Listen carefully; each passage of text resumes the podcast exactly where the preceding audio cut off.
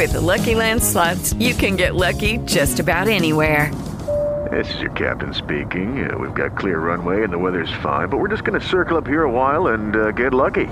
No, no, nothing like that. It's just these cash prizes add up quick. So I suggest you sit back, keep your tray table upright, and start getting lucky. Play for free at LuckyLandSlots.com. Are you feeling lucky? No purchase necessary. Void where prohibited by law. 18 plus terms and conditions apply. See website for details. Pues bienvenido todo el mundo por aquí. Y teníamos lo primero una pregunta de... Estábamos el otro día revisando cosas de Parkinson y tenemos una compañera que pregunta sobre los cuerpos de, de Levis. A ver, a que lo ponga por aquí. Los cuerpos de Levis son... Esto es una cosa interesante porque es parte del problema de Parkinson también. O sea, es algo común en Parkinson, en Alzheimer en el, problema de la acumulación de cuerpos de, Levis, porque produce demencia. Los cuerpos de Levis son... Eh, a ver si lo explico bien. Creo que el otro día mencioné una sustancia, el primer día que hablábamos de Parkinson, una sustancia que se llama alfa-sinucleína. La alfa-sinucleína es una proteína que funciona como un modo de neurotransmisor, facilita la comunicación entre neuronas. Y bueno, cuando está normal pues funciona muy bien, pero cuando se acumula más de la cuenta pues justo lo contrario, empieza a producir problemas de comunicación entre neuronas. Eh, no es el problema directamente del Parkinson como tal, porque el Parkinson ya sabemos que lo que se produce es que se despega la vaina de mielina del axón de comunicación de neuronas en él, la sustancia negra, la sustancia negra del cerebro. Y los cuerpos los cuerpos de, de, Levis están por todos los lados, vamos a decir, y la sinnucleína está por todos los lados, en procesos de, no solo del sistema nervioso, sino bueno, en muchos tejidos. Y en el sistema nervioso tiene la cosa de que a veces pues le puede pasar que se citrulina, ya hemos hablado alguna vez de la citrulina, o se nitrogena, por ejemplo. Cuando se nitrogena, nosotros, claro, necesitamos óxido nítrico para poder mejorar el riego sanguíneo. El óxido nítrico mejora el riego sanguíneo porque mejora la respuesta parasimpática, mejora la respuesta de acetilcolina, una serie de cosas. Y es va fundamental para muchísimos procesos en los que necesitamos una afectividad de riego sanguíneo. Por ejemplo, para formar tiroxina. También el óxido nítrico es una base que va a facilitar la producción, de tiroxina, pero va a facilitar el ritmo de la GNRH, del eje hormonal de la dona, el, el HHG, va a mejorar el ritmo del HHP, del, HHT, perdón, del hipotálamo hipófisis tiroides o hipotálamo hipófisis gónadas, ¿vale? O en general está implicado en prácticamente todos los, los procesos. Si el óxido nítrico baja, entonces el riego es más deficiente y ya toda la respuesta empieza a liarla. Problema, que a veces el óxido nítrico en su proceso de combustión y de, cómo se va empleando, pues puede quedarse el nitrógeno, eh, no la cierres del todo, acumulándose eh, en algunas proteínas en las que se adhiere o se incorpora y produce una desnaturalización de la propia proteína en este caso, si la sinnucleína se nitrogena, se nitrogena, a esto lo llamamos cuerpos de Levis. Y estos cuerpos. Vaya los perros. Están pasionales los perrillos. Y los cuerpos de Levis, cuando se quedan por fuera de las neuronas, del cuerpo neuronal, normalmente pueden producir, o se ven en los casos de Parkinson y Alzheimer y algunas cosas así, y cuando están y se acumulan dentro de la neurona, dan la sintomatología del problema o la enfermedad de, acumulación de cuerpos de Levis, que es la demencia, este tipo de demencia. Y no es funcional, se altera la, la, estructura de la proteína de la sinnucleína, no es funcional y comienza a ser un problema porque esto es inflamatorio. Y aquí es donde el sistema inmune comienza a, a enredar. Y hay procesos de inflamación y comienza a alterarse algo que normalmente tiene que funcionar como un estimulante de la regeneración neurológica, ¿bien? Que son las interleuquinas. Las interleuquinas, que normalmente son sustancias para arrancar el proceso de inmunología, también favorecen la regeneración del sistema nervioso. Va a depender de la cantidad. Si tenemos poca cantidad, estimula la regeneración. Si aumenta mucho la cantidad, ahora no, ahora es inflamatorio. Los últimos estudios de neurología e inmunología se ha visto que van juntos y no se pueden separar. Por eso muchos procesos de inmunología automáticamente hay mm, derivación en el sistema nervioso, central, periférico, depende, y van juntos. O sea, ahora se va viendo que si el inmune se altera, el nervioso siempre se altera. Esto ya lo sabíamos, por consecuencias de leyendo las pistas que deja en el camino la patología, por decirlo así, ¿no? Pero ahora no, ahora ya se ve muy directamente que tanto las interleuquinas funcionan como para desencadenar un proceso inflamatorio generadas por el propio sistema inmune y otros tejidos y que en unas dosis determinadas, en vez de arrancar un proceso inflamatorio, lo que hacen es estimular un proceso regenerativo y funcionan a veces incluso como neurotransmisores. Las interleuquinas, que en principio era como, ¿qué me estás contando? ¿no? Y ahora esto se ha visto que sí, que funciona así. Entonces es pues muy interesante. Si vamos en sobreexcitación inmune, lo que debería ayudar a la regeneración me está inflamando y me está dando un problema, y lo que en principio cuando el inmune funciona bien eh, y no está inflamando, eso mismo que sí que inflama me está ayudando ahora a regenerar, ¿vale? Entonces, bueno, pues es una cuestión de dónde y de la cantidad que tenemos de este tipo de sustancias. Entonces, Claro, cuando se empiezan a acumular una proteína que no reconoce el sistema inmune y que empieza a, ver que hay un cuerpo extraño que debería salir de ahí, desencadena procesos inflamatorios y todavía la acumulación de esa sinnucleína alterada, nitrogenada, te da cada vez más problemas. Entonces empiezan los procesos de no conexión neuronal y afecta, de hecho, las personas con patología de cuerpos de Levis suelen dar sintomatología parkinsoniana también, porque afecta a la prácticamente a todo el cerebro, ¿no? Pero la zona del neocortes, la zona de la sustancia nigra, las hipocampo, o sea, va tocando muchas áreas y va, dependiendo de dónde se acumule más, pues mira, sale por un lado o sale por otro, ¿vale? Entonces, el problema de la sinucleína cuando se nitrogena cuando lo abordamos en tratamiento, como es parte del problema de Parkinson, un tratamiento para un paciente con problema de cuerpos de Levis se puede tratar igual que el de Parkinson que dimos el otro día. ¿Bien? Mm, ¿Podemos eliminar esa sustancia de ahí? Podemos hacer que se vuelva tolerante el inmune. Volvemos a lo de siempre. Podemos conseguir que se vaya haciendo cada vez más tolerante y vaya reaccionando menos ante una sustancia que la inflamación es peor para la supervivencia que la no inflamación, en este caso. Entonces podemos ir ayudando a esa tolerancia del sistema inmune. Evidentemente, si el sistema inmune inflama por otros lados, y ya sabemos que procesos que van a estar implicados, como en el Parkinson, en este caso de los cuerpos de Levis, también, porque la ruta va a ser muy parecida y no van a ayudar nada las bacterias ni nada, porque lo que se sabía en medicina hasta ahora era que el Parkinson tenemos una foto y de la foto mm, no sabemos cómo hemos llegado hasta aquí. Entonces, ahora no, ahora del Parkinson tenemos una foto, ya sabemos que había cuerpos de Levy, sabemos que estaba produciéndose el proceso de, no conexión en la sustancia negra, muchas cosas, pero no, sabía por, no se sabía por qué. En este caso volvemos a lo mismo si ya vemos que en el Parkinson hay un proceso muy, muy evidente de, proceso, de un problema digestivo, del sistema digestivo, probablemente en el caso de los cuerpos de Levis también. Y es verdad, hay un problema de base digestivo, de permeabilidad, de migración, de proceso inflamatorio y de alteración por inflamación en el riego, acumulación de, de intento de subida de, óxido nítrico para mejorar el riego periférico que fracasa por el mismo proceso de inflamación y acumulación de nitrógeno y nitrogenación de algunas proteínas, entre ellas esta sinucleína. ¿vale? Entonces, cosas importantes, lo mismo que ya conocemos, que dijimos el otro día para Parkinson, y teniendo muy en cuenta que si el óxido nítrico se utiliza y funciona mejorando el riego sanguíneo, la microcirculación, tenemos que pensar que si eso es dependiente del sistema parasimpático, ya sabemos que es muy dependiente de las acetilcolinas. Y esto nosotros sabemos que el bazo es muy importante. Tanto hemos dicho muchas veces resonadores como el 9 de bazo o como el 6 de bazo, como el 4 de bazo, todos van a subir las acetilcolinas generales. Y si queremos que suban en el sistema nervioso central, en el cerebro, para empezar a mejorar eso, mm, usaríamos el 6 de riñón. Ahora bien, ¿cuándo lo usamos?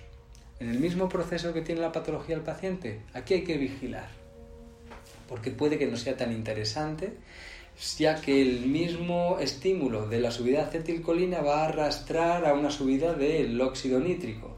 Y si es el mismo óxido nítrico el que está dando el problema por el proceso de nitrogenación, a lo mejor no me interesa de primeras mejorar la respuesta parasimpática mejorando el riego arriba de esa manera. Entonces, normalmente nos ahorramos la respuesta de mejorar la microcirculación arriba, pero sí que estimulamos la secreción de las acetilcolinas. Esto es el 6 de riñón. Y el bazo lo dejamos tranquilo y no lo tocamos. ¿vale? Necesitamos que haya subida de acetilcolina central, pero por los otros procesos que necesitamos de resolución inmune y no tanto utilizar el bazo, que es el que va a mejorar el riego junto con el pulmón. ¿Recordáis que quien regía el riego sanguíneo? Tanto arterial como de retorno son el eje del, Taijin, pulmón, bazo. De tal manera que el maestro de la sangre eh, arterial lo encontramos en el pulmón y la sangre de retorno en el bazo pero son los dos, es el eje del Tai ¿bien? Pulmón, bazo, páncreas. Entonces estos lo dejamos un poco más tranquilo y nos vamos a directamente al sistema nervioso central. ¿Qué utilizamos del metal? El intestino grueso. Si queremos que haya un proceso de eliminación o de contención, de vaciado, de una acumulación de sustancias, recordad el metal, entonces el, eje por excelencia para eliminar y vaciar y ayudar a, eliminar cosas que no deberían estar allí en el cuerpo es el intestino grueso, ya sea en la tripa, ya sea en una célula, ya sea en la cabeza. Bien. Resonador interesante, el 11. El punto tierra. El punto de tonificación del propio intestino grueso, pero solo se hace en puntura. Se puntura y nada más. Bien. Si lo dispersamos, estamos ayudando a que mute y en vez de que haga su función como intestino grueso, que mute y em, se convierta en agua, que no vendría mal, pero necesitamos que haga su función de drenaje. Entonces, si lo tonificamos, estamos ayudando a que haga una determinada función, pero lo estamos yinguinizando. Necesitamos que haga un trabajo moderado normal, que es punturamos como punto tierra, no como punto de tonificación ni nada.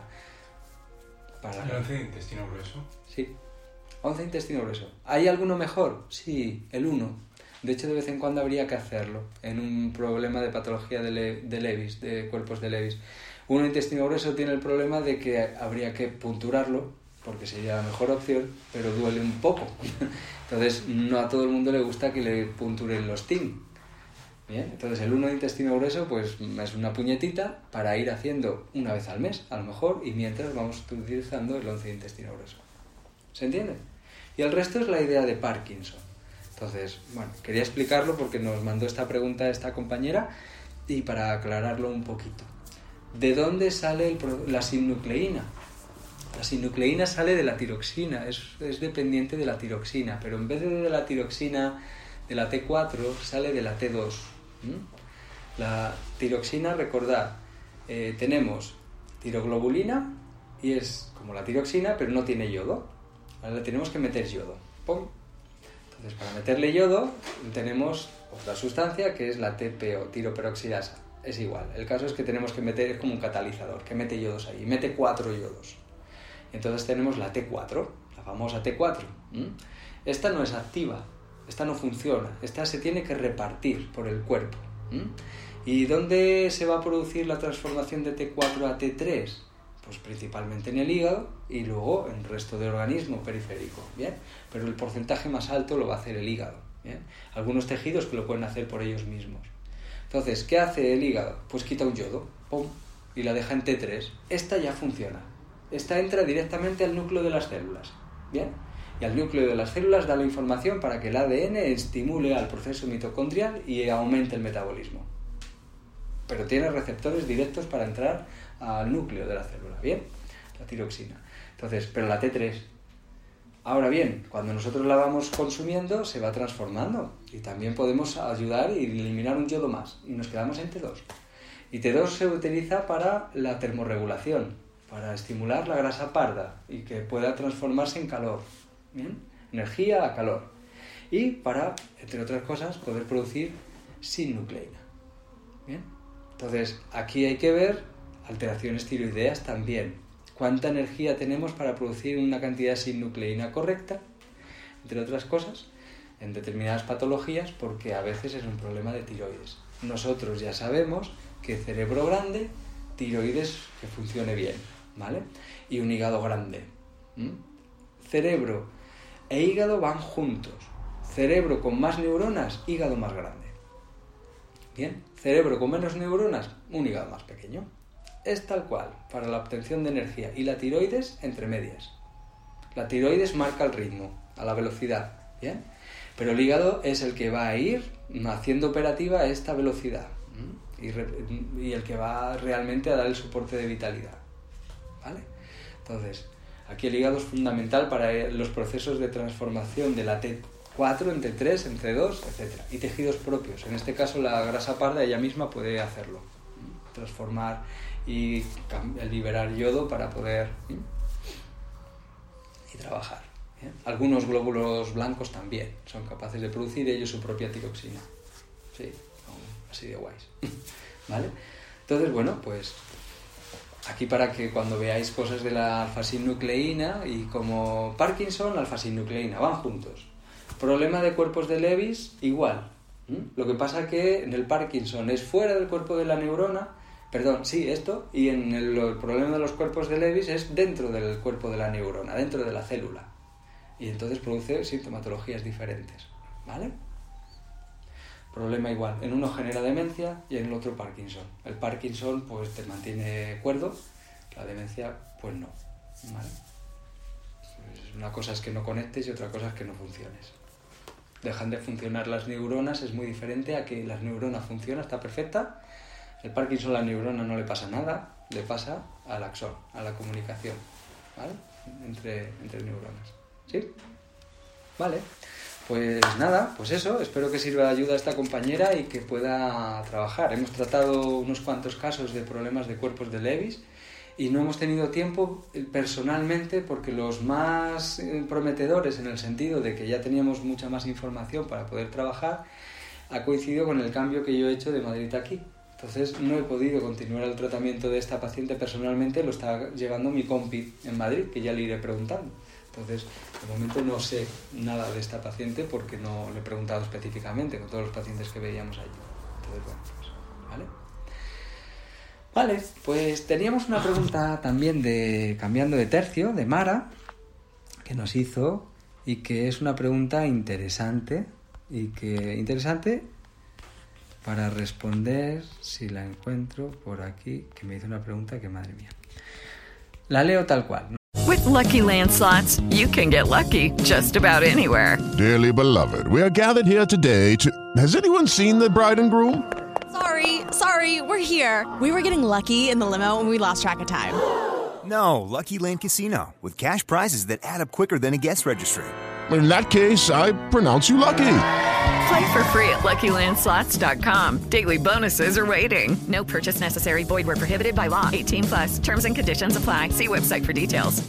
Hey guys, it is Ryan. I'm not sure if you know this about me, but I'm a bit of a fun fanatic when I can. I like to work, but I like fun too. It's a thing. And now the truth is out there. I can tell you about my favorite place to have fun. Chumba Casino. They have hundreds of social casino style games to choose from with new games released each week. You can play for free anytime, anywhere and each day brings a new chance to collect daily bonuses. So join me in the fun. Sign up now at ChumbaCasino.com. No purchase necessary. BGW. Void were prohibited by law. See terms and conditions. 18 plus. No sé si la vimos el otro día. Se habla de que toda la economía energética del ser humano trabaja y colabora en un sentido, el de la supervivencia. Vale, esto hay que aclararlo, ¿eh? ¿Con qué matices se debe interpretar la supervivencia en un ser, el ser humano? Que ha desarrollado un vector energético como el maestro corazón que nos identifica como seres interdependientes? Al hablar de adaptación para la supervivencia, ¿hablamos de que el ser busca el camino más eficaz para vivir un minuto más? ¿O existe de alguna forma una inteligencia adaptativa y evolutiva que no solo quiere vivir un minuto más? No te asustes, sino que además busca la mejoría del sistema vital en pos del individuo. Y en ese sentido, ¿hacia dónde va el Sanchao atravesando la materia? Esta pregunta mm, tiene mandanga también. Vale, la pregunta hay que leerla dos veces, porque hay como 30 preguntas en una pregunta, entonces vamos a ver. Se habla de que toda la... Se habla para ella es que lo he dicho yo en algún momento. Vamos a traducir esto. Entonces no es que se hable en medicina china, es que me ha oído a mí alguna vez en alguna clase y lo he dicho así. Se habla de que toda la economía energética del ser humano trabaja y colabora en un sentido, el de la supervivencia. Bueno, vamos a aclarar esto. Yo entiendo lo que está preguntando, pero esto no es que sea así. O sea, más bien es, tenemos una energía, una, cantidad de energía que podemos consumir diaria, porque tenemos que producirla, ya venga por lo que comemos y transformamos con el oxígeno en ATP o sin oxígeno, me da igual porque vamos a producir ATP también, pero menos cantidad y vamos a hacer los procesos propios metabólicos. Y con esta cantidad de combustible, ahora tenemos que repartir. Entonces hay que priorizar. Esto no es que digas toda la, la, energía que tienes va hacia la supervivencia, no, esto es como las sociedades. Es decir, si yo estoy sano, tengo un montón de energía para mi cabeza en el momento que le corresponde. Entonces aquí da lugar a la creatividad, a la curiosidad, al crecimiento, a la conciencia, a muchas cosas, todo lo que queramos en ese sentido que ha ido evolucionando también toda la especie humana. Bien, ahora estoy, eh, tengo que cazar. Pues antes de salir a correr tengo que generar una estrategia. ¿Hacia dónde va dirigida la vitalidad? Aguzar el ingenio, yo creo que todos sabemos ese dicho de que el hambre agudiza el ingenio, ¿no? Pues es tal cual. O sea, es que el sistema neuronal primero tiene que mucha energía para allá. Ahora llega el momento porque ya he elaborado una estrategia y ahora ya veo. ¿A dónde tiene que dirigirse la energía ahora? A la periferia. Ahora entra el nervio de que ya me lanzo, ¿no? Entonces sube la adrenalina, simpático, cortisol. Cortisol retira la energía de la cabeza, la deriva a la periferia y a inmunología por si tenemos una infección o nos arañamos o algo. Y entonces me prepara para salir corriendo a cazar. ¿Vale? Pero la quito del otro lado. Entonces, no es para sobrevivir. En el fondo sí, pero no es en el estoy luchando por mantenerme vivo y paso de todo lo demás. No. Y en este proceso, el ser humano, que es un ser inteligente, en un nivel un poquito por encima de la media, vamos a decir así, o no, porque vista la humanidad como va lo mismo, ¿no? Bien, pero digamos que piensa, es un ser pensante y se puede proyectar en el tiempo, cosa que el resto de los seres como que les cuesta un pelín más. Entonces, ¿qué hace? Que si yo veo que para cazar un mamut solo no puedo, pues entonces me voy a liar con Carlas y con Adrián y voy a decirles, oye, ¿qué os parece si nos vamos a cazar un mamut el próximo día? ¿Tres nada más? Pues nos aliamos con más. Oye, Yamilet, ¿qué te parece? Oye, Mary ¿qué te parece? Y nos vamos y ¿cómo? Pues mira, y decir vosotras, yo no voy a correr, paso. Bien, o Yamilet dice, yo corro a saco. Muy bien, pues ella con una lanza o lo que haga falta o con una pandereta para asustarlo y que se caiga por un barranco, que era lo más lógico que hacía el ser humano. Bueno, y ella, pues la primera, el cebo, para llamarles la atención, porque pasa de correr, se queda por allá y luego ya sabes, se esconde en un agujero. Y allí vamos nosotros con nuestros taparrabos en la época prehistórica. Bueno, pero entonces, ¿qué? Eh, no, solo si ponemos la imagen de toda la energía para la supervivencia, pensamos en una forma egoísta pero para la supervivencia supone que para sobrevivir yo necesito que sobrevivas tú, porque si no, no sobrevivo yo. Entonces, si ahora le ponemos moralidad o tal, y conceptualidad, filosofía y psicología y muchas cosas, decimos, no, porque es empática, muchas cosas, ¿no? Pero de la parte más primaria es algo espontáneamente natural y si yo quiero sobrevivir, necesito que sobreviva el resto de los humanos conmigo. Ahora, hay muchos humanos, a lo mejor me sobran unos cuantos, pero siempre tiene que haber, porque el cerebro siempre va a decir, necesito a los de alrededor para sobrevivir. Bueno, no necesito a nadie para sobrevivir. Bueno, ¿y dónde trabajas? No, trabajo yo solo. ¿Y si no tienes a nadie que te compre? Bueno, pues ya no. O sea, aquí no funciona nada por ti mismo. Funciona porque somos muchos. Si no, aquí nadie sobrevive. Entonces, de manera espontánea, hay una relación. en esa relación aparece esa supervivencia de conjunto y que de primeras puede parecer, como la imagen, la pregunta tenía esta imagen, no me lo parecía a mí. Se habla de que toda la economía energética del ser humano trabaja y colabora en un sentido, el de la supervivencia. Sí, pero no. O sea, hay una respuesta de no colabora toda la energética eso, no, la energética va priorizando. y se deriva el consumo de la vitalidad que tenemos, de la energética que tenemos, en la dirección correcta para sí asegurarnos la supervivencia en ese momento y además a largo plazo. El ser humano se puede proyectar. ¿Que va equivocándose de camino? Pues va corrigiendo, no hay ningún problema. ¿bien? Pero es más bien un, sentido de reparto de vitalidades y no una actitud de para sobrevivir yo, sin más. No. ¿Bien? ¿Y qué es la supervivencia? Pues lo que decíamos, si estamos sanos, ya hemos comido, estamos sanos, ¿y ahora qué podemos hacer? Hacer el amor. Pues ya está, ahora hacemos el amor y nos reproducimos, por ejemplo, o pintamos, o bailamos, o cantamos. Cuando tengo las necesidades básicas cubiertas, sale el arte. Si no tengo para comer, vais a pensar que la persona va va a, rogar a los dioses que le lleven un mamut o un bisonte por allí para cazarlo o encontrar algún alimento cuando es nómada o va a iluminarse no o sea es más difícil iluminarse la mente te está diciendo come algo coño no y tenemos que pensar que cuando aparecen procesos de saltos de conciencia pues no somos en sociedades en los que y a los que les pasa que casualidad son reyes coño joder vaya por Dios, ¿no? Ya tenían una base buena para poder partir, y luego las, reencarnaciones, lo que se quiera. Pero hay un nivel social que me permite, no tengo que estar peleándome con la enfermedad como el resto, no tengo que estar peleándome con el alimento porque tengo ahí, me da para que yo tenga rato tranquilamente para ver si estoy contento, si no, o hay algo más en la vida. De repente digo, esto no puede ser, y me voy a buscarlo pero si estoy trabajando, que no tengo ni para comer, que mi mujer se me está muriendo o yo me estoy muriendo por enfermedad, ¿vosotros creéis que este se va a ir a...? No, sería difícil. ¿bien? Por poner un referente, es un ejemplo porque luego están que si los ascetas, que si tal, y que no comen casi, que muchas cosas, ¿no? Pero dentro de eso hay que estar sano. Si no estás sano, si estamos inflamando, si estamos enfermos, no, no, no puedes iluminarte. Esto es prácticamente imposible. ¿bien? por decirlo en estas palabras. Habrá alguno, pero como un porcentaje alto, alto seguro que no. ¿Bien? Vale. ¿Se entiende esto? ¿Con qué matices se debe interpretar la supervivencia en un ser humano que ha desarrollado en un, ser, el ser humano, que ha desarrollado un vector energético de como el maestro corazón que nos identifica como seres interdependientes? Pues creo que ya está.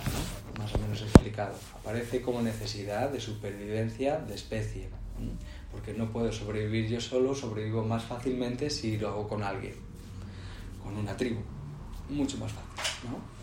Pues esto ya que hay una necesidad evolutiva. ¿Y se queda en eso nada más? No, hombre, claro, o sea, esto luego tiene que me da unas cualidades estupendas. Es como, eh, yo puedo correr, sí, puedo correr, pero lo que pardo corre más. Eso está claro, ¿no? Pues es rápido, rápido, corriendo, ¿no? Dices, ¿y para qué usa las piernas y las patas? Coño, pues cuando quiera saltar a un sitio va a saltar mejor que nadie y va a poder disfrutar de otras cosas porque se lo va a permitir su capacidad, ¿no? Pues si estamos hablando de intelecto, de capacidad de profundidad intelectual y de percepción y de conciencia, coño, evidentemente el ser humano va a poder despuntar. Si todo lo demás está cubierto, puede ir muy para allá y puede encontrar pues esa iluminación o la experiencia de amor o de unidad o seguir evolucionando que no sabemos hacia dónde, ¿no? Así que lo que nos cuentan los que han ido llegando a otros estatus de, de conciencia y porque nos lo cuentan y más o menos pues nos lo podemos creer o no.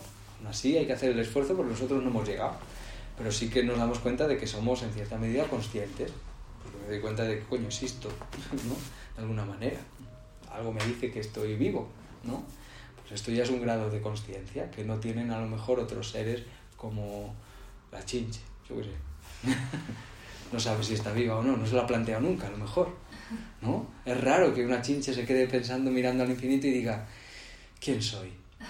Es raro, probablemente no lo haga, ¿bien? Entonces, a lo mejor sí, pero medita un poco, en general. bueno, es una entonces, tanto el Sanchao, que luego pregunta, igual, el Sanchao es el que permite ese proceso evolutivo y es el que va a permitir, junto con los otros vectores, hacia dónde necesitamos priorizar. ¿no? ¿Necesito sobrevivir fisiológicamente, físicamente, o me puedo permitir dar un salto de conciencia? Me lo puedo permitir. Cuando no me lo puedo permitir de manera natural y lo provoco con droga, con drogas, por ejemplo, ¿qué es lo que produce? Un consumo muy alto de vitalidad, mucho. ¿Y de qué vitalidad? Del chin, de la esencia vital. Esta baja pero a una velocidad tremenda. ¿Para qué se ha usado? Para el salto de conciencia. Se acoge el psicotrópico o la droga, te produce un salto de conciencia cogiendo de tu esencia y te provoca, ¡pum!, el salto. ¿Bien? Pero luego, eso lo vemos, persona que consume algún tipo de droga que le hace producir muchos saltos de conciencia, las personas que fuman marihuana llegan a un punto en el que ya están o están colocados todo el rato, por ejemplo, o ya no notan esos saltos tan grandes, les afecta menos porque se hacen resistentes a la, al, al, THC, por ejemplo, ¿no? Entonces, pues no se colocan fumando un canuto como no se coloca alguien que no ha fumado nunca, evidentemente. El que no ha fumado nunca con un cigarro ya tiene, no necesita ponerle nada, ¿no? Y ya le provoca un pequeño salto de coño, ¿qué ha pasado, no? Con el alcohol igual, ¿no? Con todas pero siempre es a costa de la esencia. Si yo puedo cambiar la percepción, aquí la energía esencial se está gastando. ¿vale? Ahora, si ha producido mi cuerpo de manera natural, esto es diferente. Se está redirigiendo. ¿vale? No, porque ha ocurrido de manera natural porque tengo un excedente de y me permite dar ese salto. ¿Vale? Y ocurre de manera natural. Ahora, no tengo ese excedente y tengo que sacarlo para llegar a este pico, a esta altura, ¿no? De ese salto de conciencia, de aquí abajo del suelo al cielo. ¿Y de dónde lo saco? De la esencia vital, pero ¿quién es el catalizador? La droga, pumba, me provoca el salto. Entonces, casi todas las personas que consumen drogas de manera habitual terminan padeciendo patología de consumo de la esencia, patología en el reino del agua que lo vemos claro, problemas de neuropatías, de tal, de demencias, de muchas cosas así, que ya vemos, ¿no? ¿Vale? Entonces, el Sancha de manera natural nos tiene que permitir eso. Eso mismo, si hay una droga que nos hace cambiar la conciencia, da igual la que sea, es porque hay receptores de la psicotrópico que tiene esa droga. Receptores nuestros, si no, no encajan ni activan nada. Y si tenemos receptores es porque nosotros producimos esa sustancia también. ¿Se entiende? Si no, no hay receptores para esa sustancia. Como el que bebe agua. No, no saltaría nada allí en la cabeza. ¿bien? Si salta algo es porque hay una sustancia que encaja en un receptor y activa un proceso en una cantidad muy alta y provoca ese salto. ¿Bien? Cuando es una cantidad más bajita, pues no se nota nada. Nosotros notamos que estamos eh, colocados como con la marihuana. No pero la anandamida la producimos todo el rato y es el THC de la marihuana y la producimos, pero vamos, la ruta endocannabinoide es una ruta estupenda de todo el organismo, por todos los lados, tenemos receptores CB1 y CB2, ¿bien? y esto es anandamida y esto es THC. ¿eh? ¿Vamos colocados por el mundo? No, nos permite estos niveles de un poco estos niveles de conciencia de pequeños saltitos tal no sé qué tras un sitio y dices tú vuelta qué sensación más guay algo cambia en mi estado de ánimo quién permite eso pues todas estas sustancias de manera espontánea por cómo estamos vamos al lado de otro entra en el mismo sitio y dice ah sí bonito no está viviendo lo mismo que nosotros ¿Por qué? Porque nosotros tenemos ahora un excedente y de manera espontánea se produce, se dirige la vitalidad hacia allá. ¿Vale? Nos lo permite por simplificar y reducir un proceso de, a una parte más fisiológica de algo que experienciamos como espiritual también, pero van en conjunto. No es menos espiritual porque tenga una correspondencia fisiológica, ni mucho menos. O sea, es que tienen que ir juntas las cosas. ¿eh? Tenemos un cuerpo, pues tiene que ir en conjunto. ¿Vale? Y creo que ya hemos contestado a todo en general. Creo que lo demás se constanta. Hablamos de que el ser busca el camino más eficaz para vivir un minuto más o existe de alguna forma una inteligencia adaptativa y evolutiva. Esta pregunta yo creo que y la persona que fuma y la persona que respira contaminación y la persona que come mal y la persona estos están buscando un minuto más de vida o se están suicidando en una eutanasia tranquila, ¿no? Porque si estamos hablando de seres inteligentes, inteligente inteligente no es, bien, pero lo hacemos. Entonces, entre lo que hemos dicho antes y a esto que acabo de decir, yo creo que se contesta todo. ¿Bien? Depende de las necesidades, de hacia dónde hay que redirigir la vitalidad. A veces para sobrevivir, a veces para vivir, a veces para evolucionar. Depende. Tenemos mucho, evolucionamos. Sociedades Eh, que no hay guerras, todo es excedente, imperios a lo largo de la historia, florece el arte, ¿no? Eh, ya eso se estanca y entonces ahora ya es repetirse lo mismo. Entonces hay una rutina, una monotonía, la creatividad se estanca porque se empieza a estancar esta civilización y ahora hay una guerra enorme y en la guerra vuelve a brotar la creatividad como necesidad de escapar de algún lugar para, para sobrevivir, por decirlo así. No puedo huir de la guerra, pero puedo transformarlo en otra forma de vivirlo, ¿no? Y aparece otro modo de arte. Esto se va, sube, baja tal, cosas muy buenas, porque en situaciones así puede aparecer un arte muy interesante. Y luego cuando se vuelve a acabar la guerra, aparece otro imperio vuelve a florecer otra vez el arte. El arte hablo, ¿eh? no, no en el sentido de la creatividad inteligente, sino el arte como tal. ¿eh? Bueno, las civilizaciones van palpitando así también, ¿no? Tengo excedente, me puedo permitir lujos de otras cosas. No tengo excedente, pues hay que ir a trabajar. No puedo ni descansar, tengo que curar, es raro. El porcentaje de creativos baja mucho, ¿vale? Personas enfermas, menos creativas. ¿Esto interesa a la sociedad? al gobierno, vamos a decirlo mejor, a las empresas, ¿interesa? Sí. ¿Por qué? Porque no te preguntas cosas y además te genera la necesidad de que tienes que cuidarte, para cuidarte necesitas dinero y además para ya no solo de bienestar de donde vives, cómo vives, sino que además para poder estar sano necesitas dinero y si enfermas necesitas más dinero. Entonces aquí entramos en no preguntes nada, trabaja y consigue ese dinero, tira para adelante. Enfermo, pero sigue. ¿Qué hace el médico generalmente en los protocolos? Llega el paciente y se le intenta dar la baja lo primero para que descanse o algo. No, te tienen que ver muy mal. With the Lucky Land slots, you can get lucky just about anywhere. This is your captain speaking. Uh, we've got clear runway and the weather's fine, but we're just going to circle up here a while and uh, get lucky. No, no, nothing like that. It's just these cash prizes add up quick. So I suggest you sit back, keep your tray table upright, and start getting lucky. Play for free at LuckyLandSlots.com. Are you feeling lucky? No purchase necessary. Void where prohibited by law. 18 plus terms and conditions apply. See website for details. As a new Western Union customer, you can enjoy a $0 transfer fee on your first international online money transfer. Send money to your family and friends back home the fast, easy, and reliable way. Visit WesternUnion.com or download our app today to get started, and your first transfer fee is on us. FX gains apply, not available for credit cards and transfers to Cuba. Services offered by Western Union Financial Services, Inc., and MLS 906983 or Western Union International Services, LLC, and MLS 906985. Te dan la baja unos días, tampoco te van a dar una locura, no te van a dar un año sabático. Y si pueden darte una medicación para que continúes produciendo, lo van a hacer. Y en la medida que pueden, te invitarán a seguir produciendo. Bueno, vienes, revisamos, ya estás mejor. ¿Te has tomado la medicación? Sí, voy a trabajar. Producción, producción, producción. Y no pensamiento en general, ¿no? Entonces, sociedad enferma por la economía. ¿Por qué en los últimos años la creatividad de la humanidad ha ido como economía.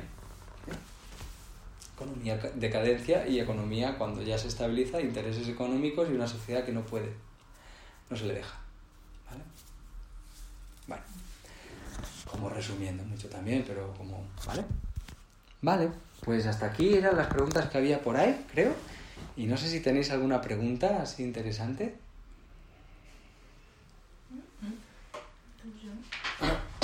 Bueno, yo cambiando un poco de... Venga, cambiamos de tercio.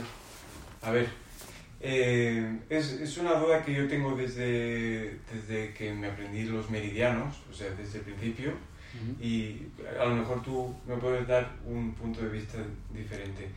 ¿Por qué Tai Yang es el meridiano más yang y, y o sea, más... No, no, sé si lo tengo bien entendido, ¿eh? Pero mirando el, me surgía mirando el cuadro de unitarios, como arriba de todo está el Tai Yang y abajo del todo está el Xiaoyin. ¿Por qué no está abajo del todo el Tai Yin? Porque el Tai Yin es todavía muy Yang. ¿Y por qué se llama Tai Yin? Están hablando del, del supremo Yang y del, del, del mínimo Yin. Entonces, supremo y grande lo están relacionando como expansivo, como el yang también, y el, el lo más pequeño del yin como lo más contractivo en este sentido. Y entonces lo han puesto abajo del todo. Le han puesto Vale. ese nombre ahí, ¿vale? Y entre medias tenemos a la bisagra, que es el Yue Yin. La Yue, Yue Yin es, Yue se traduce como atalaya. La atalaya del Yin. Una atalaya desde donde puedes ver. Entonces tienes un Tae Yin, que es como si tuviera que ver desde la atalaya una cosa que está más alta, sería el Tae Yin. Por eso está arriba, el Tae, el supremo Yin. Está ahí y como más grande y el más grande de que todavía es muy expansivo comparado con el otro que todavía es más, más cerrado y más contractivo, ¿vale? Y lo bajan abajo del todo. Y la atalaya desde donde lo observas. Y el otro tenemos el Yan Min por allá y tenemos el, tenemos el Tai Yan, el Sao Yan, el menor del Yan y abajo el Yan Min, la claridad del Yan. La claridad del Yan se le pone aquí porque la claridad del yan mm, habla, entre otras cosas, de la posibilidad de estar en contacto con el yin de manera permanente. Y el, el tai yin habla de la posibilidad de estar como si fuera casi yang. De hecho, ambos dos vectores manejan la mayor cantidad de sangre y energía a la vez, los dos. Dependiendo de qué resonadores movemos más sangre, más energía, y dependiendo de si estamos en pulmón o estamos en bazo o estamos donde, o en intestino grueso, pulmón, dices el metal, el maestro de la energía. Ya, pero ¿quién lleva más sangre y más energía? Pues van, esto se va a ir repartiendo también dependiendo a la luna, los ciclos lunares. De tal manera que ya sabemos que el máximo de sangre va a estar en la luna llena y el máximo de energía va a estar en la luna nueva.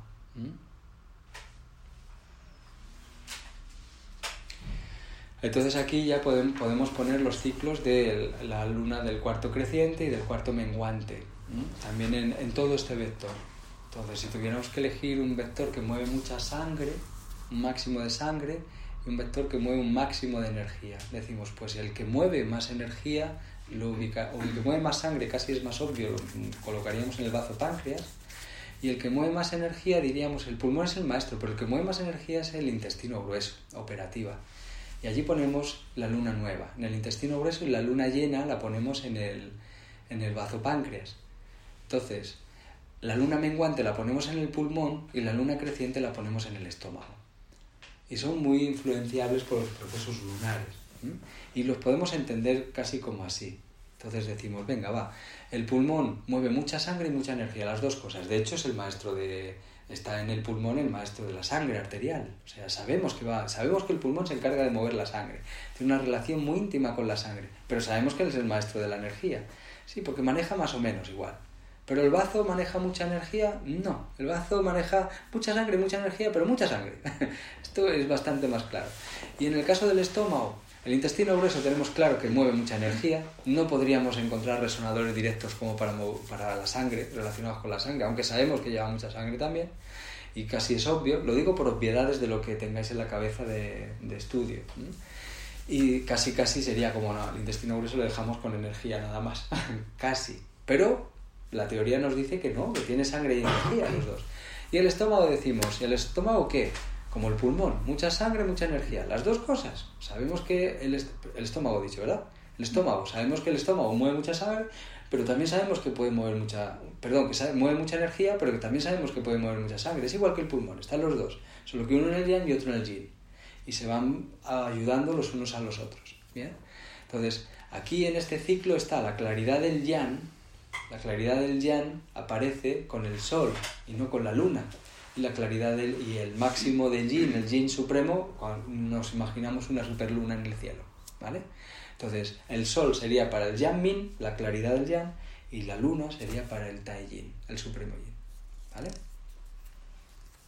Y cuando estamos hablando de Yan y Yin, Yan arriba del todo y el máximo de Yin abajo del todo.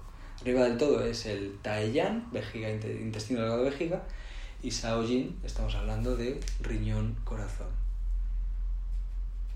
¿Vale? Como en porcentajes de Yan o porcentajes de Yin. ¿Sí? Y bueno, les pusieron estos nombres y ya está. Así se, se entienden. Mejor. Es mejor. Para entender medicina china hay un libro que es el Chen Chu, Chen Chu, Chen Chia Yu. A ver, os lo digo. Es este, ¿no? A ver. el Chen Chiu Chia Yi Chin. Eso lo iba a decir. En este, este libro está guay porque todo lo habla así. Entonces al principio es una locura, porque eh, este libro concretamente está muy bien, es el libro que se utiliza en Corea, creo recordar, en medicina, en estudio, y es eh, para estudiar patología, sobre todo patologías infecciosas, está genial. La malaria, aquí hay sobre la malaria, madre mía, un tratado maravilloso de, de, de de mogollón de tratamientos de si el paciente viene tal, tal, tal, tal, entonces hay que trabajar de esta manera. No explican por qué. Lo malo de la tradición oriental es que no explican por qué directamente. O sea, explican teoría, pero explicar tratamientos no lo hacen tan claramente. Pero lo dan por sentado. Si te sabes la teoría, el resonador sale solo. Entonces, ellos dicen, no, en el caso de tal se usa 3 de hígado, en el caso de no sé qué se usa ¿Para qué te van a explicar si sabes la teoría? Te vas a dar cuenta de que es ese, no es otro, ¿no? Y ya está. Pero claro, luego llegamos nosotros y leemos. Y decimos, y se quedan tan panchos. Acaban de dar un tratamiento que dices tú, qué bien, qué guay, se puntos para tal tratamiento, pero cuando lo piensas y dices, oye, ¿por qué, ¿por qué este tratamiento? Si me pregunto por qué estos resonadores es porque no entiendo qué está queriendo hacer y porque no sé toda la teoría que necesito para entender el tratamiento. Entonces, ahora se me complica la asistencia un poco más. Entonces, bueno, este tratado está muy bien para eso y todo lo hablan así. Hablan del Sao Yan de la mano, hablan del Sao Yan del pie, hablan del Sao Yin del pie, hablan de, y están hablando Sao Yin del pie, pues el teñón, Sao Yin de la mano, pues el corazón, Tai Yan de la mano, intestino delgado, eh, Min del pie, pues el estómago. Ya, ya está. O sea, al principio es una locura porque tienes que traducir. A ver qué coño me está diciendo ahora el alguien de la mano cuál era este. Espera. Pero cuando acabas el libro, pues no tienes problema. Ahora ya dices, pues ahora, ahora tiene sentido los unitarios. A esto, para entender los unitarios está muy bien, porque solo hablan de unitarios. No están separando, no están separando el canal de corazón, no, porque cuando ponen, por ejemplo, el Shaojin de la mano, tú lo primero que te ponen es Shaojin. Te están diciendo, esto es un canal todo, y me estoy refiriendo a la parte de la mano, que es el canal de corazón que entendemos nosotros. Pero es Shaojin de la mano, tal cual. Entonces nunca te desliga del todo el vector con el riñón. Está muy bien para entender las cosas, ¿bien? Porque a veces nosotros cuando no hablamos en Occidente tenemos dos problemas. Uno, que cuando decimos corazón-riñón ya decimos dos cosas. ¿Bien? Y al decir corazón-riñón las tenemos aisladas. Es corazón y riñón. Y cuando decimos corazón-riñón energéticamente estamos hablando de los cinco reinos y el, el corazón está ahí arriba y el riñón está ahí abajo. o sea, y el riñón está en la oscuridad, todo negro, y el otro está en el fuego brillando. Es que no se tocan. Bien, nuestra imagen de los cinco reinos no se tocan en nuestra sensación empírica, sensitiva de los reinos. Bien, para los occidentales, para los chinos no. Y si además estamos hablando de no, porque el corazón no sé qué, no sé cuánto, entonces ahora nuestra cabeza va al órgano del corazón, entonces la liamos más. Porque mm, cuando hablamos trabajo, funcionalidad neurológica a través del vector del Shaojin en la vertiente de la mano, en el corazón. Si decimos Shaojin de la mano, en la actividad neurológica, como es Shaojin, vemos claramente que, que ¿por qué no? ¿No? Pero si digo corazón, actividad funcional neurológica, ya es como, ah, sí. Fijaos qué tontería, pero es, es lo mismo. Pero cuando dice Shaojin, dice Shaojin, ¿qué es el Shaojin? Corazón riñón, dice los dos, dice Shaojin, vale, ahí abajo, Shaojin. Actividad neurológica, no hay conflicto. No hay conflicto por nadie que lo está escuchando. Corazón, actividad neurológica. ¿Ah, sí? ¿cómo que así? Sí, claro que sí, sí es lo mismo. No es que es el mismo vector. Si tú ubicas al, al, cerebro dentro del riñón como tal, tienes que meterlo con el corazón, si es que no está desligado, es que no puedes separarlo, ¿bien? Uno es soporte físico, el otro es actividad de ese soporte físico, ya está, pero estamos en el mismo vector. Ah, sí, sigue ese... Jin, nada más. Actividad neurológica y soporte neurológico. Ah, vale pero ¿por qué no lo has entendido al principio? Pues es lo mismo, ¿no? Entonces, pues os invito a que mm, cuando tengáis tiempo, porque hay que respirar hondo y no volver a respirar hasta expulsar todo el aire al final del libro, cuando acabas. Porque, vamos a ver, las traducciones son para echarse a correr. Hay una traducción de este libro de Bangui, que la han traducido al castellano. Entonces, esta, esta traducción es de Padilla de, de Bangui también, ¿vale? Creo recordar, del chino aquí. Pero han hecho una traducción del francés al castellano, creo recordar, y es un poquito mejor, o bastante mejor. Entonces, bueno, en cualquier caso, eh, las, las traducciones tenéis siempre que mirarlas como no es palabra de Dios lo que está escrito en el libro. Es como, bueno, lo voy a poner a ojo crítico y voy a entenderlo, nada más. Yo acabo de comprar un libro que tenía ganas de comprar, que estaba por ahí, que es de la explicación párrafo por párrafo del texto del Insu por Bangui, traducido al castellano. Entonces está muy guay, es un tocho estupendo y coge el Linsu y empieza Bangui a explicar párrafo por párrafo, paca, paca, paca, paca. Y traducción del francés, en francés hay muchos libros de medicina china muy guays, ¿bien? En castellano no, no tantos. Hay muy guays, pero no tantos. Entonces, claro, Bangui pues era muy bueno, todo hay que decirlo. Entonces, Bangui era el maestro de, de José Luis Padilla, de Carlos Nogueira, de Machocha, creo de Machocha también, uno de ellos, y bueno, de muchos de los que ahora conocemos como referentes dentro de la medicina china, ¿no? Pues el que estaba por arriba era Bangui, ¿bien? vietnamita, y bueno, allá es donde, creo recordar, el doctor Padilla se fue a estudiar y a hacer prácticas en la guerra del Vietnam, allá estaba Bangui también a tope trabajando con acupuntura, ¿no? Si quieres practicar, coño, qué mejor sitio. ¿No? A tope. Como tantos otros profesores, maestros, allí se fue también, por ejemplo, hoy que estábamos haciendo Sotai con Julia, eh, el Sotai, eh, la Hashimoto, que es el, el fundador del Sotai, el que lo creó, que para él nunca lo creó, simplemente estaba ahí y se dio cuenta de dos tonterías y ya está. Él no se otorga en ningún momento que haya creado una técnica que es fantástica de alivio. ¿Te acuerdas que hablamos, tú no estuviste, cuando hablamos de las articulaciones, en un seminario que dimos en el, Sí. en el Spy Aurea, allí justo al final yo expliqué un poco de Sotai, jo. Y ahora estamos tratando a una chica para reestructurarle la columna vertebral a través del Sotai. Pues este señor igual estuvo allí también trabajando en la guerra del Vietnam como neurólogo, médico y demás y con, tratando de aliviar dolores a la gente un poquito más efectivamente que con drogas, ¿no? de, de- de esa manera. ¿no? Y fue dándose cuenta de esas formas de compensación que tiene el cuerpo por homeostasis del sistema nervioso y tal, un montón de cosas, y desarrolló el Sotai, que es una técnica elegante donde las haya. O sea, con nada consigues muchísimo, ¿no? De alivio de dolores y, de, y para reestructurar el organismo, entonces está genial. Entonces, bueno, pues Bangui estaba por allá, a la cumbre. Bangui le entraba la risa cada vez que...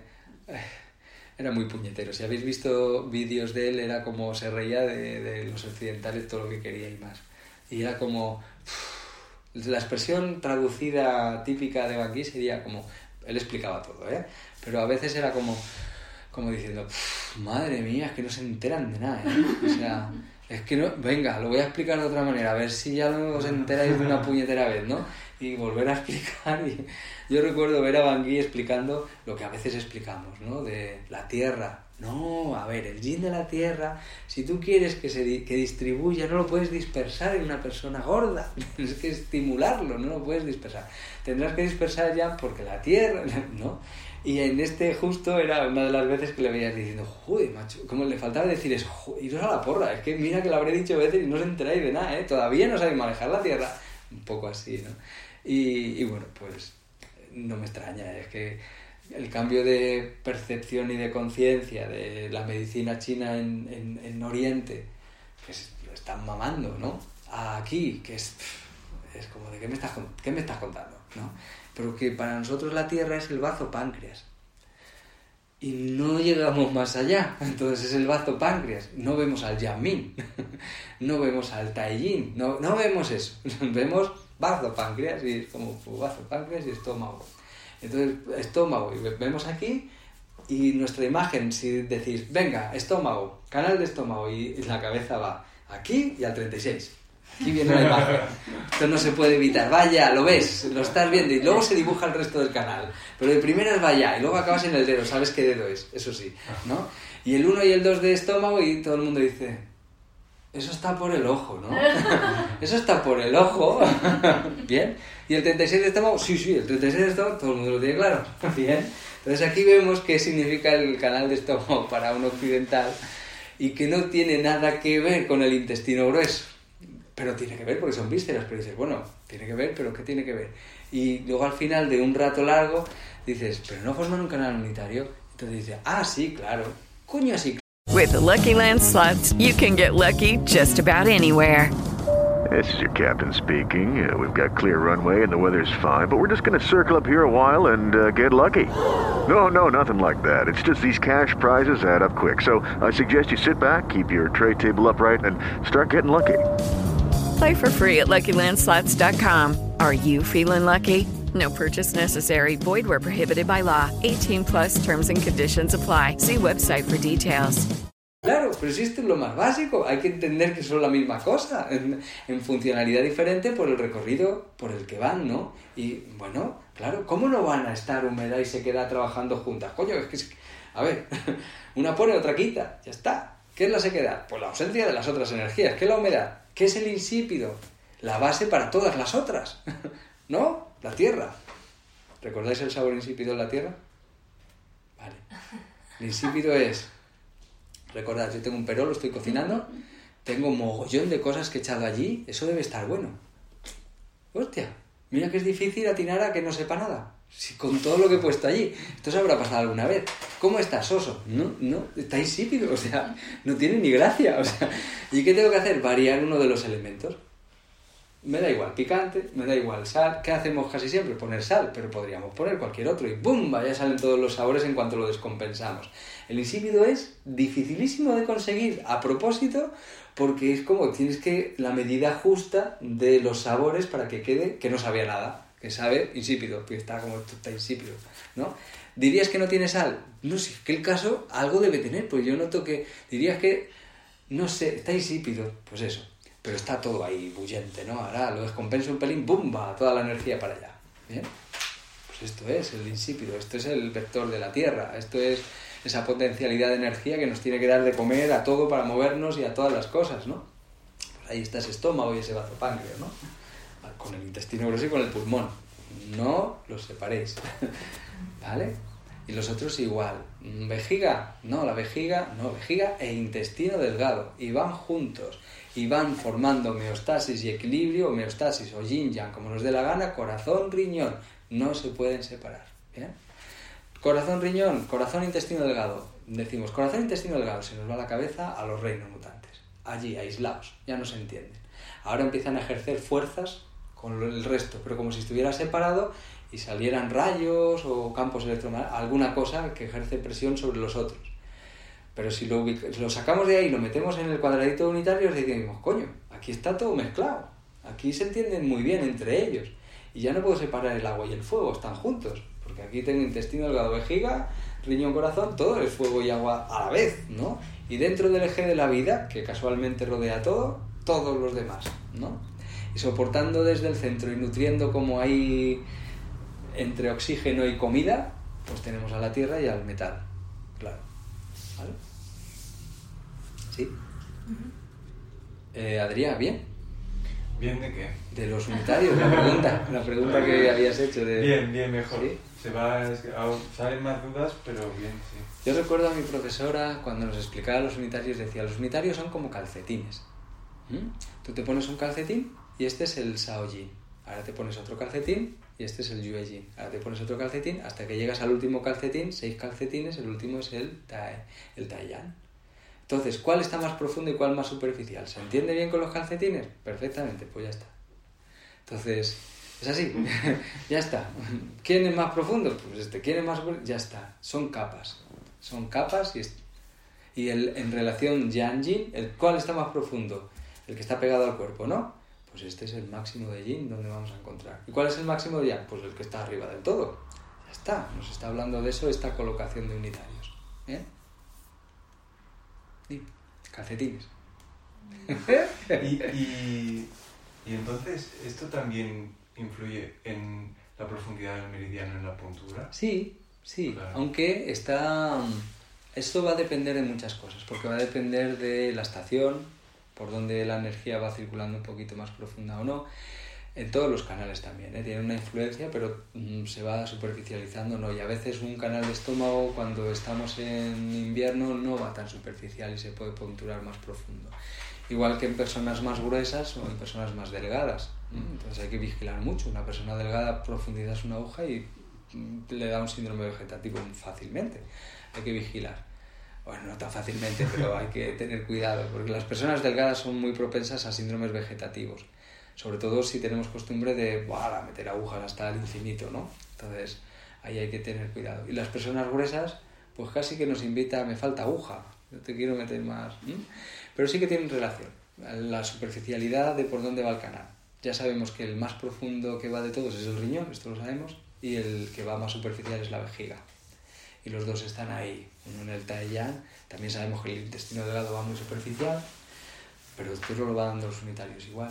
Y el corazón también va profundo. Entonces, bueno, aquí van estando todos. Si lees las profundidades a las que van los canales, vas a ver que no es exactamente así, pero es muy así. ¿bien? Varían en algunos entre hígado, bazo y en diferentes recorridos del canal. A veces está más superficial uno, a veces más profundo es el otro por la pierna y demás, y en distintos sitios. Entonces, depende de dónde estemos, varía la profundidad del resonador. Eso que dices de entre hígado y bazo tiene que ver con que hígado y bazo se cruzan. Se cruzan unas cuantas veces, ¿verdad?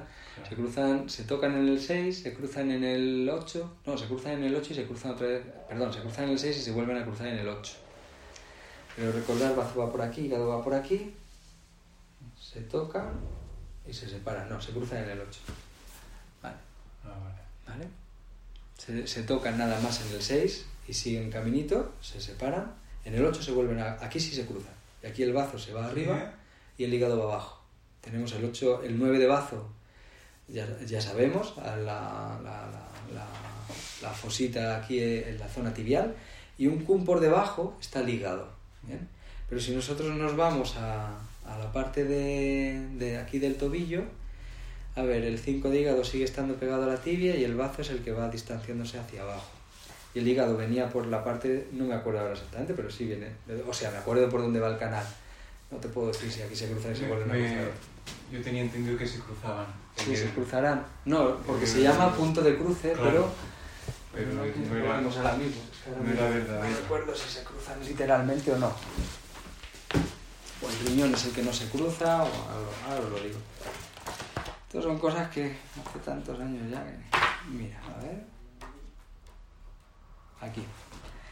Vale, tenemos el canal de riñón, canal de riñón, ah bueno, estos son otros, entonces el bazo 6, tenemos canal de bazo, canal de hígado, canal de hígado,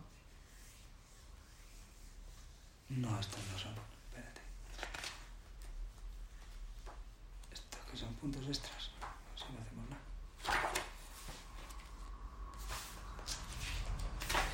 A ver, a ver, a ver. Lo tenía, pero lo tenía en otra hoja. Aquí. Aquí está. Vaya, hombre.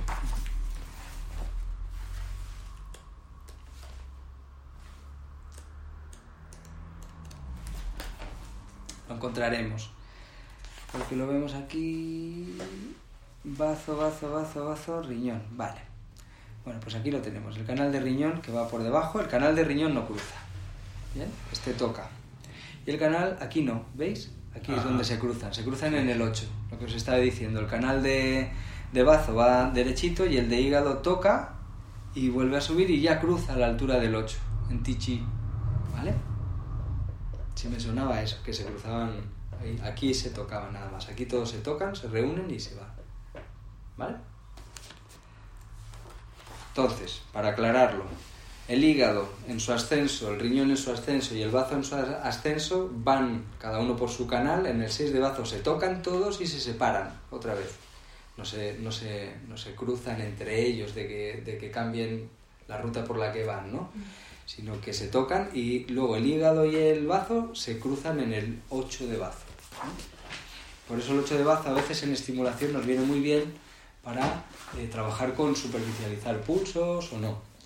Recordad que para superficializar el pulso solo tenemos que juntar la energía de la tierra con la, de la, la del hígado. Bien. Desde la parte del, del, del yin, es decir, tenemos que la mutación del máximo de yin, que sería lo más profundo, a lo superficial que sería el fuego, intermedia la madera.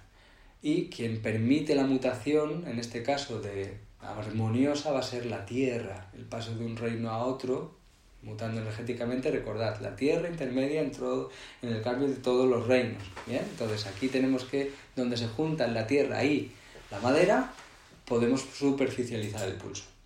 Por eso lo utilizamos el 13 de hígado, que es el mo de bazo, y por eso utilizamos el 6 de bazo, por eso utilizamos el 8 de bazo. En, todos donde se juntan estas dos energías podemos usarlos para superficiar la, energía en el pulso. Y al contrario, para profundizarlas donde se junta la energía del metal con la tierra.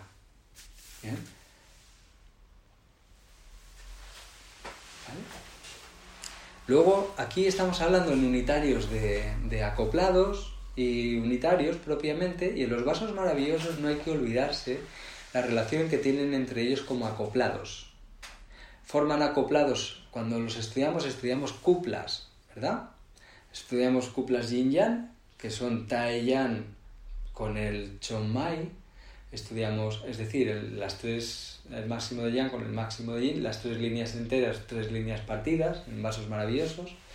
Y luego estudiamos, por ejemplo, el yang-noe con el yin-noe, forman una cupla, el yang-keo con el yin-keo y el tu-mai con el ren-mai y se pueden trabajar abriendo los dos. Pero también son acoplados en mano-pie el 49 de vesícula biliar 5 de TR, es decir, Tai Yan con Yan Noé, y luego también es Yan Keo con el Tumai, 62 de vejiga, 3 de intestino delgado, mano-pie, en este caso pie-mano, 7 de pulmón, 6 de riñón, y 6 de maestro corazón, Chonmai. ¿Recordáis que el otro día os hablaba del Chonmai un poco?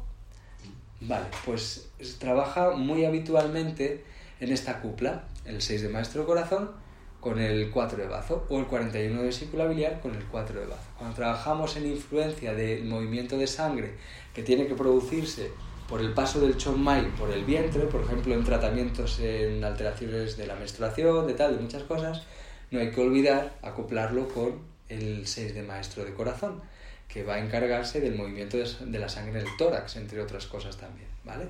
Entonces, Aquí estas dos van juntitas. Por recordarlo, porque el otro día cuando salimos de la clase me acordaba, digo, ay, no he hablado de cómo se acoplan los unitarios y al hablar del Chonmai no se puede desmerecer el 6 de maestro de corazón, porque van a trabajar juntos muy bien. Y veréis muchos tratamientos en los que cuando se habla del Chonmai, uno de los resonadores que estará será el 6 de maestro de corazón en los tratamientos, ¿vale? Entonces, abro el Chonmai, el 6 de maestro de corazón irá es más fácil encontrar en los tratamientos 6 eh, de maestro corazón, 4 de bazo, que no 41 de vesícula biliar, 4 de bazo.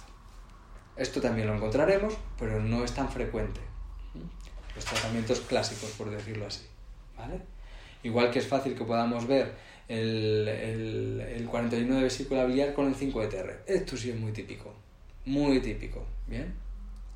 Y el, en tratamientos de alivio de dolor, de lumbalgias, cervicalgias y demás, 3 de intestino delgado, 62 de vejiga. Esto es tipiquísimo, muy típico también. Bueno, aquí lo veréis a diestro y siniestro. Problemas de cervicales, lumbares, que ponemos y abrimos el tumai y el 62 va clavado también. ¿Por rutina? No, a lo mejor no, no hace falta ni pensarlo porque vayan acoplados porque a lo mejor lo necesitas justo para que ese equilibrio del... pero es que funcionan muy bien juntos, ¿bien?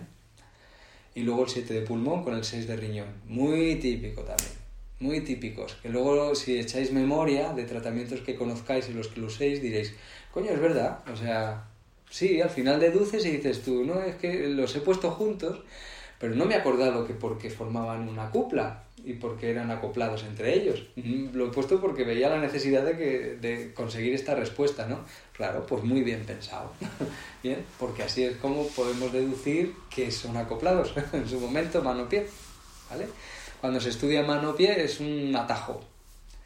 Cuando se deduce, porque llevas años de experiencia y caes en la cuenta de que, coño, bien trabajan estos dos juntos entonces ya caes en que, mira, si es que son de el, uno y el de al lado, uno y el de al lado, uno y el de al lado.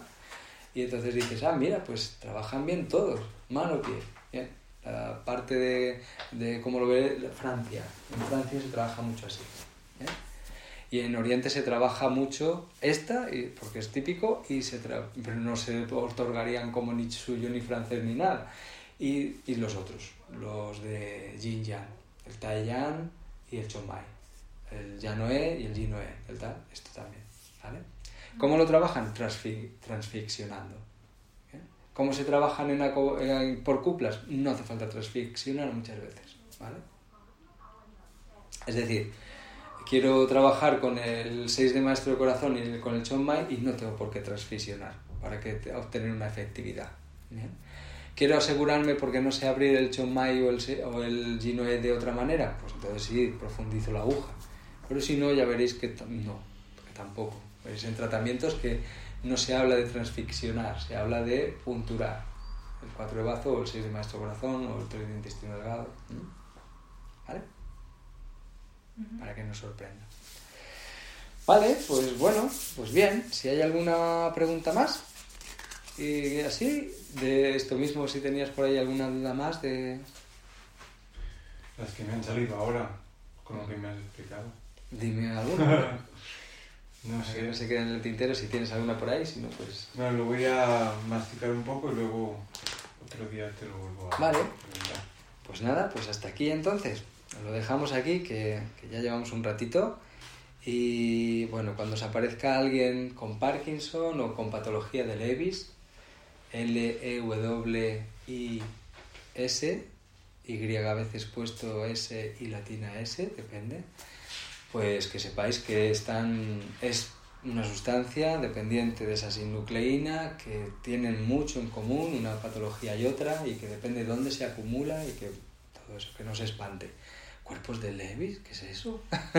Bien, bueno, pues ya sabréis. Y además cuando habléis podéis hablar con tranquilidad. Ah, vale, muy bien. Y que y le está dando sintomatología de temblores, de- como el Parkinson.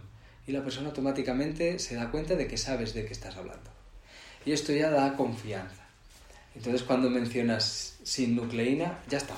Aquí ya lo tenéis ganado. Quiero decir que es como, jolín, alguien que el acupuntor no tiene por qué saber, la acupuntora no tiene por qué saber de estas cosas directamente, sabrá de lo suyo, ¿no? Pero claro, llega alguien con Parkinson desesperado y habla un lenguaje que ya ha oído un montón de veces, porque vendrán con años de evolución muchas veces, pues, pues mira, está bien. O sea, mm, abrir una puerta de confianza a qué nos ayuda luego con el paciente, a que su timonel nos permite trabajar. ¿vale? Y esto es importante.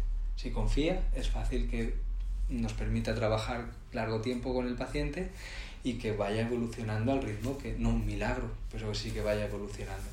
¿Vale? Muy bien, pues chicas, chicos, nos vemos el próximo día. Espero que haya servido de, de provecho o lo hará. Si nos presentamos con estas cuestiones en- en algún momento. Nos vemos el próximo día.